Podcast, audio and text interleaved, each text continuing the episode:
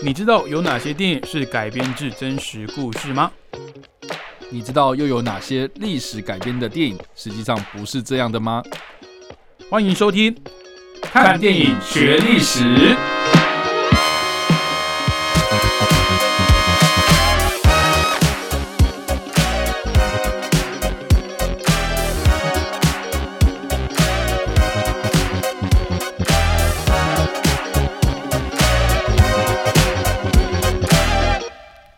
Hello，各位听众朋友，大家好，欢迎收听《看电影学历史》，我是主持人伟杰。我是主持人叉叉 Y。好，那我们上一集的节目呢，有有提到了奥本海默这位美国著名的物理学家。那他是谁呢？哦，他是第二次世界大战的时候。美国研发原子弹的计划——曼哈顿计划的主持人。那我们上一集节目里面呢，有稍微的对他个人的生平哦，去做一个简单的介绍，以及他怎么一步一步的在美国的物理学界扎稳脚步，然后之后被征召呢，哦，去研发这个呃原子弹的计划哦。那讲这个原子弹呢，可能大部分人都只会注意到这个在日本的长崎还有广岛引发的这两颗原子弹。但其实，在这个曼哈顿计划成功之前哦，整个团队是怎么被招募的，以及他们怎么克服原子弹研发过程的各项难题哦，其实反而是比较少被关注到的。嗯，那这一次呢，哦，由克里斯多夫诺兰所执导的年度大作《奥本海默》呢，其实就也有把很多的篇幅呢放在这个曼哈顿计划里面。那可不可以请查查 Y 先帮我们简单的介绍一下这个美国的？核弹哦，它的研发的计划是嗯哼怎么发生的？啊，我觉得很多人可能会误以为啊，就是所谓的这个曼哈顿计划，它其实就是二战爆发的时候就马上开始这样。嗯，很多人可能会误会这件事情。但是我们纵观这个历史来看的话，曼哈顿计划它正式开始的时间其实是一九四二年，也就是大家应该知道说，这个二战爆发是一九三九嘛。一九三九年的九月一号，我们上一次也提到，就是因为德国入侵波兰这件事情才开始这样。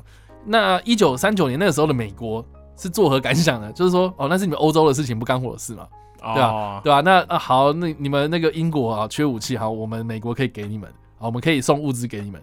可是美国不会直接参与二次世界大战这样子。好，直到一九四一年的这个年底，好，这个珍珠港。偷被偷袭了嘛？珍珠港事件爆发，那美国才正式的参与二战。嗯，这个一九四一年的时候，美国才正式的参与二战哦。这件事情大家要记得。嗯，好，所以呢，这个曼哈顿计划呢，一九四二年才开始，也就是说，美国正式介入二战之后的隔一年，这个曼哈顿计划才正式的开始。哦，但是在曼哈顿计划之前，难道美国人完全没做吗？哦，其实他们有一些准备。哦，这个的历史可以回溯到一九三八年的时候，当时的这个德国的化学家哈恩跟斯特拉斯曼哦，这两个人发现核分裂的这个现象，而且呢，发表他们的论文之后呢，就让很多的美国的科学家哦，甚至是流亡于欧洲海外的这些可能犹太籍的科学家啦，或是这些很忧心纳粹德国会越来越做事越大的这些科学家们哦，开始忧心说。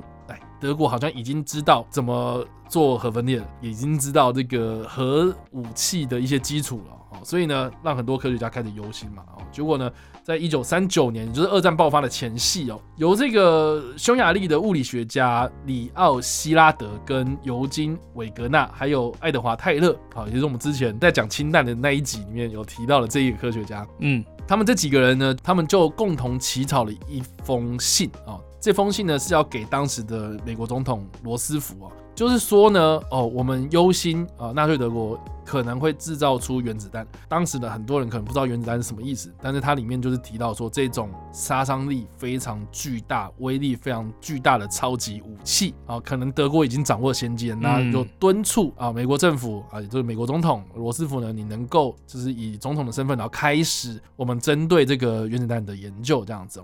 那这封信呢？当然了，这几个科学家，大家心里想说，谁呀？他们是谁嘛？对不对？很多人肯定会想，对他们就，他们可能自己也知道了，就是说，好，那我们再找一个，就是说话分量更大的人，呃，也就是爱因斯坦来签名。啊，就是说让他署名，让他把这封信交给罗斯福。嗯，那罗斯福确实他收到这封信之后呢，确实也意识到这件事情的严重性哦，所以就开始所谓的曼哈顿计划的开头这样子。对对对，那要注意哦，就是说这封信虽然是爱因斯坦他署名的，可是他完完全全没有参与这封信的写作。也没有参与后来的曼哈顿计划。他就是看了这封信，好，你要我背书，我签个名这样。对，OK。那据爱因斯坦本人在事后的说法了，嗯，他说哦。我当初也只是要敦促美国制造原子弹啊，所以在信上签名啊，他只是单纯担心纳粹会率先研发出原子弹，可是他没有。料想到就是原子弹后来造成的一些伤害跟结果，嗯，对对，所以这个是爱因斯坦他在后来哦，他永远的痛这样子啊。但不管怎么样啦，就是说一九三九年二战爆发了嘛，也就是说这封信在送出去之后不久，那呃，就纳粹德国就入侵了波兰，然后二战爆发。那从一九三九年到一九四二年这段期间呢，美国他们内部有没有人在研究核分裂或是核武器呢？哦，其实是有的。那电影里面呢，其实有提到另外一个在芝加哥大学那边的一个老师，嗯，一个物理学家叫做费米，嗯，哇，这个人哇，也是一个教科书等级的一个非常知名的科学家，是。哦。他这个人呢，其实是原本在意大利的一个科学家，嗯，对。那他原本在罗马大学任教，而且呢，他还被当时的这个后来也都知道说他跟这个希特勒是好妈级的这个墨索里尼是。啊任命啊，就是说墨索里尼任命费米来当这个意大利皇家科学院的院士，嗯，而且呢还邀请他加入法西斯党这样，嗯，那费米也真的加入法西斯党。结果呢？后来就是我们大家都知道啊，这个这个洛墨索里尼他就把这个意大利带往这个所谓的法西斯主义国家嘛。对，而且越走越极端，而且还跟这个纳粹德国靠越来越近。对，所以那时候的费米呢，他就毅然决然的就对当时的这个墨索里尼政府呢，哦，提出一些反对的声音，这样子。然后呢，就害得他跟他的一些研究团队的好伙伴们就失业了，这样。嗯，对，那。因为他们失业了嘛，然后也要为了要躲避这些政局动荡的这个欧洲，所以他在一九三九年的一月，也就是二战爆发的那一年的年初哦，就移居到美国纽约了这样子。然后呢，当时是美国的这个哥伦比亚大学就邀请他任教，所以他一开始在哥伦比亚大学里面任教。嗯，对。那当时的这个费米呢，哦，他也意识到就是说，哦，德国他们可能已经也知道说这个核分裂是怎么回事，然后。可能欧洲他们那边的技术啊，哦，其实都会比远比这个美国还要更超前这样，所以呢，他就跟那个当时的美国军方提出一些呃科学的研究啊，也也就是一些研究计划，然后要了一些经费。然后后来呢，是在二战爆发之后呢，在美国的海军呢就拨给他一些经费这样子，然后他就把这些经费拿来在这个哥伦比亚大学的这个普平实验室啊，啊普平实验普平这个实验室里面呢。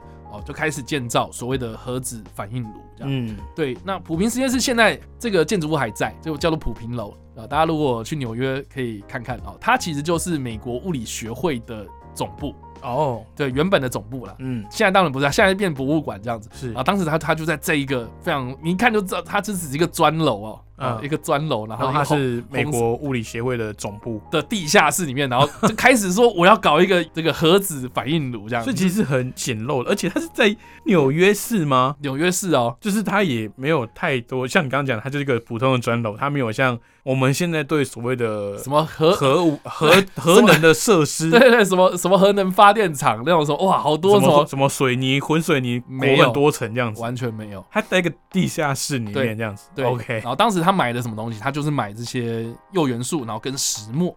那铀元素是可以随便买就买得到的吗？啊，当时啊，对，像比如说居里夫人啊，她研究那个所谓的啊放射性物质嘛，嗯，啊，她是从那个铀矿或是那个沥青矿石里面去提炼出来的，嗯，哦，当时这个我们现在听到什么？铀啊，这些东西我们会觉得很危险啊，但是实际上它是存在在我们的自然界之中，只是看你要用什么方式去把它提炼纯度出来这样子。OK OK。对，那所以它就是呃开始就是买了一堆石墨跟这些放射性元素这样，然后他开始在这个地下室里面啊想说啊。我为什么要买石墨？就是因为我知道石墨是作为哦所谓的中子减速剂，嗯，可以抑制它的那个反应效率。对对对对，好了，那这边也想帮大家科普一下啊，就是说我们的核反应其实有分成核分裂跟核融合啊。对，哦，这个在电影的一开始也有用那个副标题的方式，大家给大家看到。对，那但是很多人可能看到这个会觉得，哎，这到底在讲什么？我不知道，不清楚啊，在这边先帮大家科科普一下。所谓的核分裂就是指说有些原子哦。你在背那个什么原子周期表的时候，有那个原原子序比较大跟比较小嘛？嗯，哦，比较大的可能就是那些重金属嘛，像我们今天所提到，我们刚刚所提到那个铀啊，哦，它是这个原子量啊，铀二三八，铀二三五，啊，这是什么意思？就是说它的质量，呃，原子的那个量啊，是二三八或者二三五。二三八是一般存在大自然界，二三五就是有放射性的，所以它会慢慢慢慢从二三五变成二三八。对，好，那原子序比较轻的，像比如说一号，好，一号是什么？就是氢嘛。嗯，对，H 那个氢。那氢这个元素呢，哦，它是很轻的哦，所以呢。呃，这个这个核分裂什么意思呢？就是说，从这个原子序或者原子量比较大的，像是铀这种这种金属元素啊，它被这个中子撞击之后呢？它就会有点像是分裂一样，哦，就是被分开了嘛。分开之后，然后它二二变四这样子。对对对对对，然后被撞出来，它又产生更多的中子，然后去撞更多的这个原子核这样子。那就是所谓的从这个原子序比较大的状态，然后慢慢慢慢变成比较小的状态，这个就是核分裂这样。嗯，那核融合是什么？其实就是这个原子序比较轻的、比较小的，也就是像氢啊这种气体元素嘛，哈，嗯啊，它的这个原子核经过能量的转换。加入能量了，把它们就是硬挤啊，两个原子核，然后然后硬挤出来，然后融合在一起了，这个就是所谓的核融合啊啊！我讲的非常的简单啊啊，但是这个听起来好像很简单，可是实际上做起来很很复杂嘛。嗯，那第一个，你你怎么去释放这些中子嘛？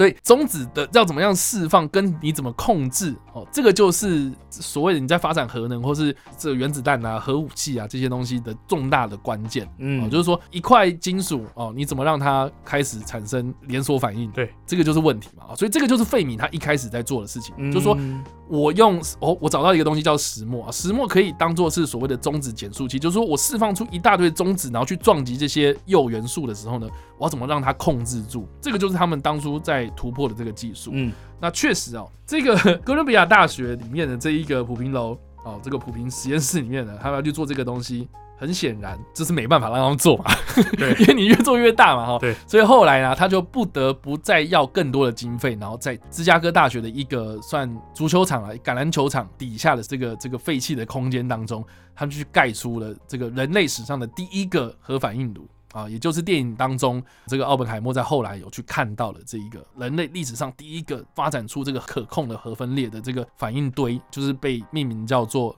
芝加哥一号队。嗯，哦，这个就是证明的，就是说，哦，费米那群人他们知道说，啊，是如何去控制核分裂，然后怎么样去引发中子撞击的，这个这个关键的基础就在这这样子。这个芝加哥一号堆是在一九四二年十二月成功被操作。那也就是说呢，曼哈顿计划是在一九四二年同一年的年中的时候开始展开嘛。所以费米早就在做这件事情了。嗯，对。那费米做这件事情，他其实后来也加入到曼哈顿计划，很大原因是因为他做了这个东西之后，你是可以提供哦事后的这些原原子弹计划的这个。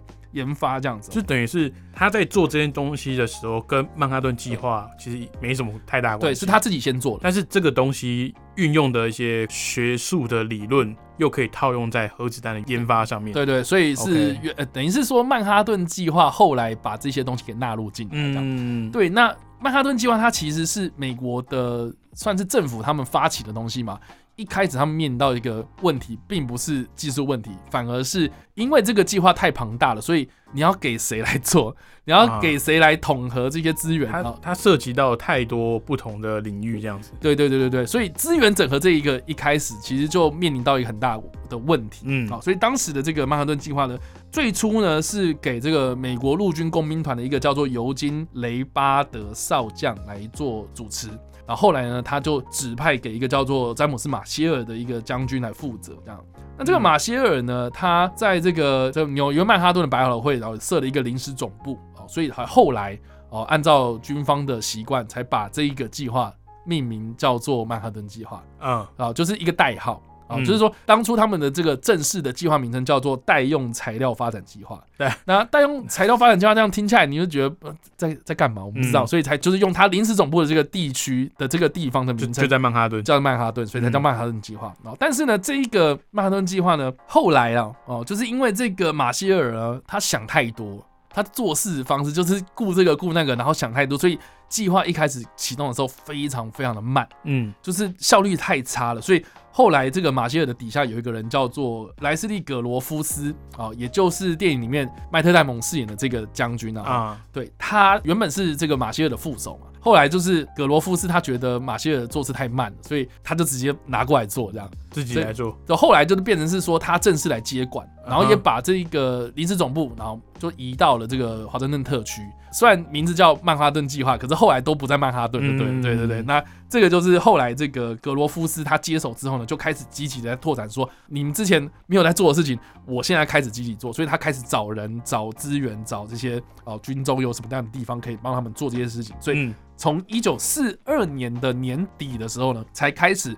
有我们在电影里面看到，就是说这个格罗夫斯他跑去加州大学的伯克莱分校里面找到奥本海默，然后邀他进来，就是来领导哦这个曼哈顿计划当中的其中一个非常重要的计子计划叫 Y 计划的主持人这样。Y 计划，所以大家要记得哦，呃，像刚刚伟杰有讲到，这个奥本海默一般人会误认他是曼哈顿计划的主持人。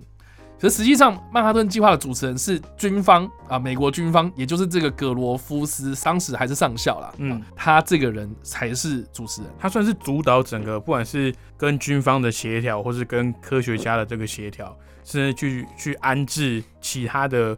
呃，工作人员啊，后勤人员等等这些细项。哎对对对对对，所以计划主持人他的角色，他牵扯到的事情很多，他并不是只有研发原子弹而已，他有很多很多行政工作。对对对，那当中研发原子弹的这一项任务呢，是交给奥本海默没错，所以奥本海默顶多只是 Y 计划的主持人。主持人，OK，对，好，这个奥本海默被推荐也是阴错阳差啦，因为一一开始这个曼哈顿计划原本是想要找啊有核能背景的叫做亚瑟康。普顿的这个人，嗯，哦，所主导。对，那亚瑟康普顿这是谁呢？哦，他其实基本上就是在芝加哥大学的一个教授啊，也是后来跟费米非常有关系的一个人物，这样子哦。哦，就我们就简称他们叫做芝加哥帮这样子。对，原本是要找他啦，啊，但是后来。这个不管是亚瑟康普顿的，还是后来他们有打算要找劳伦斯哦，也就是我们刚刚所提到那个奥本海默的同事嘛，发明加速器的那个人啊，就是要找他们两个人，就是说，哎，你们能不能当这个研发原子弹的主持人哦？然后后来这两个人都拒绝了，然后说我很忙，不要来找我。呃，在这个康普顿的推荐之下呢，才找到奥本海默。那奥本海默当初为什么不被当做是首选？很大原因是因为呢，第一个奥本海默他没有得过诺贝尔奖哦，其他两个人都得过哦，所以哎。他是不是在学术上面是不是矮人一截啊？没有个认证的感觉。对对对对对，然后再来就是说，奥本海默其实在一九三零年代的时候呢，参加了非常非常多的共产党的活动哦，所以这件事情对美国人来说是有疑虑的。但是后来这个格罗夫斯跟这个奥本海默聊完之后，才发现说，哦，这个人其实他自己本身也很有想法，然后他参与所谓的共产党活动，其实。他第一个，他是出自于这个社会公益的关心哦，所以他才参加。然后呢，他从头到尾都没有公开表示过他正式的加入过共产党，所以他没有党政的意思啊。所以其实基本上呢，就是说，在一九四二年的十月的时候呢，奥本海默才被正式的担任是所谓的计划的负责人这样子哦，所以在。呃，这件事情在电影里面呢，有透过他们在火车上讨论的这个情节来呈现出来哦，这个是真实历史上发生过的事情。这样，那我们今天这个计划交给了奥本海默之后呢，奥本海默做了什么事情呢？嗯，啊，就是说他第一个，他认为这个曼哈顿计划牵扯到的单位非常非常多哦，因为我们事后也看到了，就是这个曼哈顿计划其实牵扯到的是美国、还有英国、还有加拿大这三个国家，嗯，总共有三十个。实验室在共同在做这个计划，然后这些实验室呢也分别负责不同的品相来做发展。嗯啊，有些人可能负责提炼啊，有些人负责就是设计这个原子弹的构造啊，有些人就可能就是要把这些东西给统合出来，然后有些人是支持理论的啊。所以奥本海默他认识到就是说，哇，这些地方分散的太开了，我也不知道怎么办啊，所以他就建议。格罗夫斯呢，就是说我们来找一个新的地方，就是我们需要有个地点啊，把这些所谓的科学成果都全部统合在一起，然后组装成是一个原子弹啊。他就选在新墨西哥州的这个洛萨拉莫斯这个地方，这样子。那这个地方呢，其实是一个非常非常偏僻而且人烟稀少的沙漠地带。那为什么奥本海默情有独钟这个地方呢？哦，其实呢，这个牵扯到就是说，我们在上一集其实有讲到嘛，他原本是在欧洲念书嘛，然后教学嘛，后来回到美国，他回到美国那个时候呢，他其实得了非常严重的肺结核，这样啊，就是小命不保。那时候呢，他就离开了城市的喧嚣，然后来到了新墨西哥州，跟他的弟弟，然后在那边骑马，然后养病就对了，嗯，然后的骑骑骑，哎，发现哎有一块地，然后他们很喜欢，就是洛斯阿拉莫斯这个地方，嗯。这个地方呢，人烟稀少，然后空气很好，就是没有什么水就对了啊，所以呢，他他他们就很喜欢到这个地方骑骑马，然后度假。然后呢，这个养病养完了一阵子之后呢，哎，他们甚至把这个农场给租下来，然后租租租租到后来太常来了，所以他干脆把它买掉了这样子。哦，所以呢，他就跟这个格罗夫斯讲说啊，那个你愁没有地方盖这个实验室，对不对？哦，我跟你讲，这个地方直接让你来这样子。然后他看了之后，哎，觉得也不错，好，所以就直接在这个地方建建一个新的实验室这样。嗯，那你要说它是实验室吗？其实也不算是实验室啊，因为。它除了在里面有这些研究机构啊、研究设备之外哦，它其实呢也是希望说呢，因为这一个计划非常的机密，然后也希望说大家不要在那边传来传去嘛，所以就说那干脆把这些科学家的什么西家带眷啊、他的小孩、他的太太什么全部家人搬过来一起住，我们就大家住在这里面。所以呢，他除了是这些科学研究的单位之外，他其实还有很多这种。生活起居的附加设备哦，像这种什么，所以等于是一个小镇的感觉。所以它其实是造镇啊，就是说它里面有教堂、有 学校。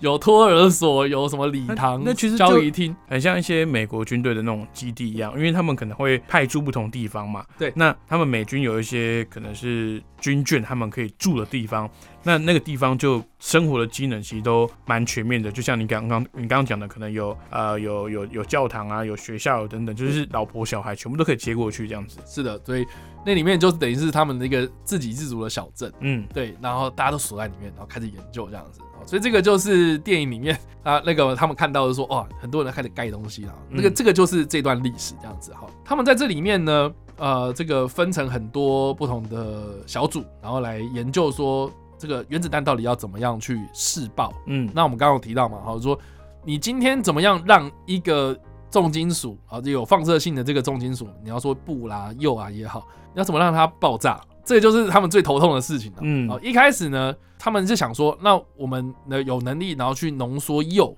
铀这个东西啊，它我刚刚提到嘛，就是说它有分铀二三五跟铀二三八。对，铀二三八它其实是比较稳定的，那你要浓缩到变成是铀二三五，你才有可能去变成原子弹。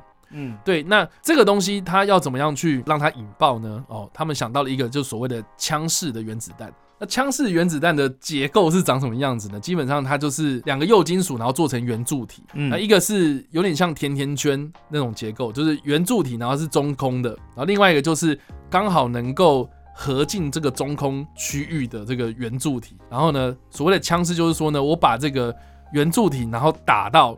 这个中空的这个圆柱体里面，然后帮它变成是一个完整的圆柱体，嗯，然后让这个铀元素呢能够达到这个所谓的临界质量，这样子临界状态。那这个临界状态就是刚好我算的非常非常精准，就是说达到这样子的一个质量跟这样子的一个状态的时候呢，它就可以释放出中子，然后。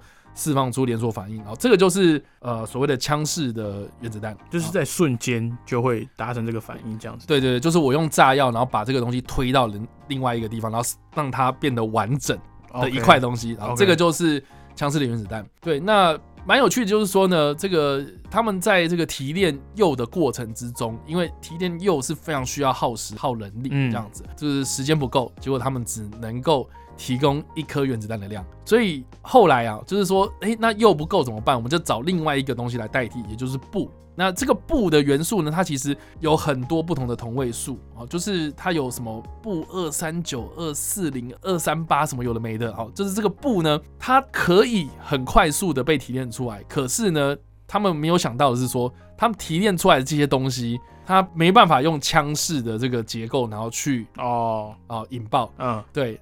为什么？是因为啊，他们提炼出来之后呢，这个东西它后来变成是没有什么放射性，或是它变成是比较有杂质的这个样子，这样。嗯，好，所以这这怎么办呢？啊，所以他们就发明了另外一种装置啊，就是所谓的内爆式原子弹。也这个也就是电影里面我们或者在预告片里面有看到的，就那种就是一个像是圆球，然后看是外面有很多那种像是足球的那种结构的东西。嗯。那个东西其实就是所谓的内爆式结构。那这个内爆式结构，大家想象，就是说我就是呢，呃，这个布球啊，就这个这个布啊，做成一个圆球状。嗯，啊，这个圆球状呢，它本身没有办法达到临界状态，因为里面的杂质太多了。哇，那个杂质太多的话，那我要怎么样去让它啊，就是变成杂质不要那么多啊？那我就想办法让它的密度变高嘛。嗯，对，我就把它往内挤，这样子。哦，所以它往内炸就对了。对对对对，所以它外面那弄了那么多那种围在它外面旁边那些东西，那是什么？那那个其实就是炸药包。哦，就是那些我外面把它引爆完之后呢，它往内炸，往内炸之后，这个圆球就会缩得更紧。嗯，缩得更紧的状态之下，它浓度变高，浓度变高之后，它的那个中子的接触的机会就更高。哦，所以它才会引发成所谓的连锁反应。所以它那个外面那个炸弹其实，嗯，虽然说威力也很大，但是它不会是直接那一颗原子弹的杀伤的威力，而是它只是为了要把布的那个密度把它压紧一点，它让它可以产生连锁反应。是的，然后就是就是它往内挤嘛，它不会。爆炸，然后往往外乱喷这样子。对对对对，大家大家想想看，就是你在玩那个粘土的时候，你不是哎开始搓这个粘土，一开始啊可能就松松的嘛，可是你当你越粘越紧，越打越扎实的时候，这颗球是不是会变得越来越重，然后会越来越紧实，会扎实这样子？对对对，它大大致上就是这个原理。OK，但但是大家想想看啊，就是说你今天怎么样去控制这些爆炸的炸药，都是一致的往内缩。对，因为我看预告片里面，它其实分了蛮多个呃立方体，然后就是这样把它组成一个球状这样子。哎，对对对，它总共分成三十二个立方球，但是那三十二个要同时，而且对，第一个嘛，第一个就是说力道一致。第一个你怎么样同时让它爆炸嘛？嗯，对。然后第二个就是说它怎么样同时从一个方向往内爆。哦，这就是两个非常大的这个技术的突破。因为如果有一个力道不一致的话，它是不是整个？就会歪掉，然后可能导致整个弹体破裂之类的。对对对对对，或或或是哪一个先爆，然后这个没有爆，哇，那不就歪掉了吗？然后连锁反应就 失败了。对对对，你可能就是哇，你花了那么多功夫，然后去提炼这些稀有金属，然后结果一个爆炸，然后就哇没了，就哑弹。对，这个这个就很尴尬。所以为什么要有三位一体啊？为什么事后的这一个所谓的胖子原子弹要经过这么多的测试，在这部电影里面，然后大家都很紧张，所以。三位一体的测试是针对内爆式的第二颗的这个胖子原子弹哦，它的代号叫胖子嘛？对对对对，胖子原子弹的实验这样子。对，是呃，就是后来丢到那个长崎里面的嘛。啊哈。对，那可是哎，大家有没有想过，哎，那个广岛那个小男孩，他是枪式的原子弹，哎，他完全没有经过测试，然后他直接上战场，哎。所以他是对啊，丢下去会发生什么事，他们也不知道，对啊，那如果丢下去，然后枪，然后撞在那个广岛的那个道路上面，完全没有爆炸。那不是很尴尬？他是用理论去算说，哦，他可能会发生什么事情？对对。但是他其实真的丢到广岛的，但当下是那一个设计的第一次实地的引爆。对，之前完全没做过测试，就是他们对于枪支这东西结构很简单，然后他们也非常有信心，它一定会爆炸。然后因为所以他们没有经经过测试这样子。然后因为铀的量不够了，所以他们第二颗是用另外一种方式用。这件事情啊，我相信如果我们没有特别把它挖出来去解析，或者是我们没有去看这一部奥本海默的电影，我相信很多人会不知道。对，哪怕是西方人，他们知道哦，哎，奥本海默我知道啊，曼哈顿计划我知道啊，二战那两颗日本的原子弹大家也都知道啊，但是。它的原理是怎么样？它的过程是怎么样被设计引爆？甚至在广岛那一颗是没有经过实验的，它丢下去那一颗其实是实验做好的炸弹，对的，也没有人知道，因为也没有足够的其他的原料再来做第二颗了。是的，哇，我觉得虽然说这些历史我们都很熟悉啊，但是你把一些细节啊，或者是一些他当时的状态，把它拿出来，我们这样的来陈述的时候，你会发现当时的人该说很勇敢，还是很很 很愚蠢，还是很大胆。我们现在来看，就像我们上一集有提到的，就是呃历史事实跟历史解读嘛，它就是事实上发生这个事情，那我们要怎么去解读它，又是后世来定义的。好，那因为节目时长的关系呢，我们这一集啊要先停在这边。那我们今天呢有提到了这个奥本海默，他其实不算是曼哈顿计划的主持人，因为这个曼哈顿计划呢主导权算是在军方这边的。他其实是曼哈顿下面那个子计划叫 Y 计划哦，他的主要的哦领导的人物。那当然了，他是他主要就是要主持这个原子弹的研发嘛。那我们刚刚提到前面第一颗原子弹呢，这个小男孩哦丢在广岛的这一颗原子弹。呢哦，它是完全的实验体，而且是用这种枪式的设计。那第二颗哦，刚刚叉叉 Y 有提到的这个胖子原子弹哦，它的。原料呢不太一样哦，它是用布哦，因为当时这个呃铀算是相对的珍惜，那原料不够用，那时间又很紧迫，他们用布的这个方式呢来取代里面的这个连锁反应的原料。它的这个实验呢，其实也有很多的故事可以讲，叫做三位一体。那我们就把它留到下一集的时间呢，再跟各位听众朋友做分享。那我们看电影学历史，下个礼拜同一时间空中再会喽，拜拜，拜拜。